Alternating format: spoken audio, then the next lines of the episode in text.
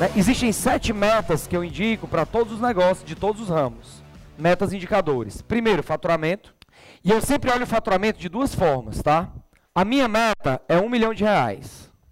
Meta. Uma forma de olhar a meta é o realizado. Então, por exemplo, no dia 10, eu vendi 200 mil reais. Dia 10 eu vendi 200 mil reais. Esse é o realizado. Esse indicador para mim ele é muito pobre. Ele é muito. Ele não me dá, ele me dá visão presente, mas não me dá visão de futura. Eu gosto muito de projeção. O que, que é projeção? O mês, ele tem 30 dias. Se passaram 10 dias. 200 mil dividido por 10 dias, eu estou vendendo em média 20 mil reais dia. 20 mil reais dia vezes 30, eu tenho 600 de projeção.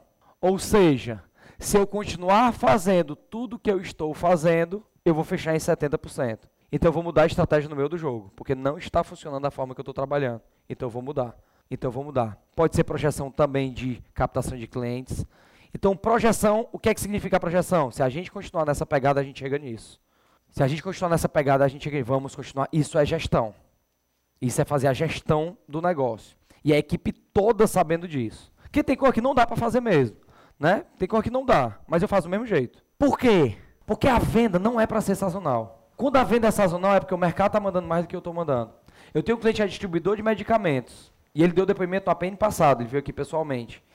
E ele disse que todo mês de fevereiro dele era péssimo, até fazer os, a metodologia da gente.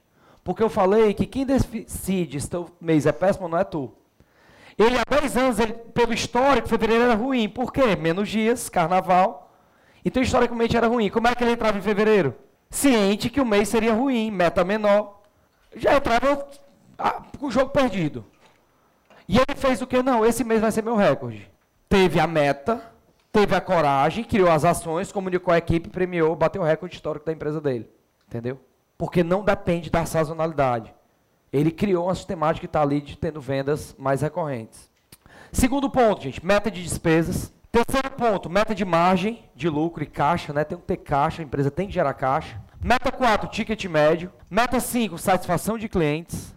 Sugiro que vocês tenham um indicador sistemático para acompanhar a satisfação de clientes. O meu curso, que tem a menor avaliação, os meus que eu ministro, ele deu 92% de satisfação máxima. Ah, por que, que tu fala isso? Porque falar isso é jogar uma pressão contra quem? Contra mim mesmo, para que eu melhore. Para que eu entregue cada vez melhor, porque senão eu posso entrar numa zona de acomodação.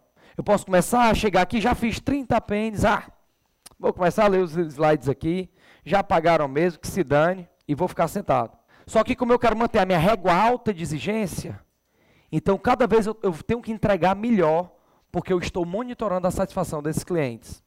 Meta 6, meta de novos clientes. Porque todo negócio tem que gerar novos clientes mês. Por que, Marcos? Porque muitos do que estão comprando com você hoje estão saindo de comprar com você, independente do teu segmento. Então eu tenho que estar retroalimentando a minha máquina e a estratégia para trazer novos clientes é diferente da estratégia de manter os mesmos clientes. São estratégias diferentes.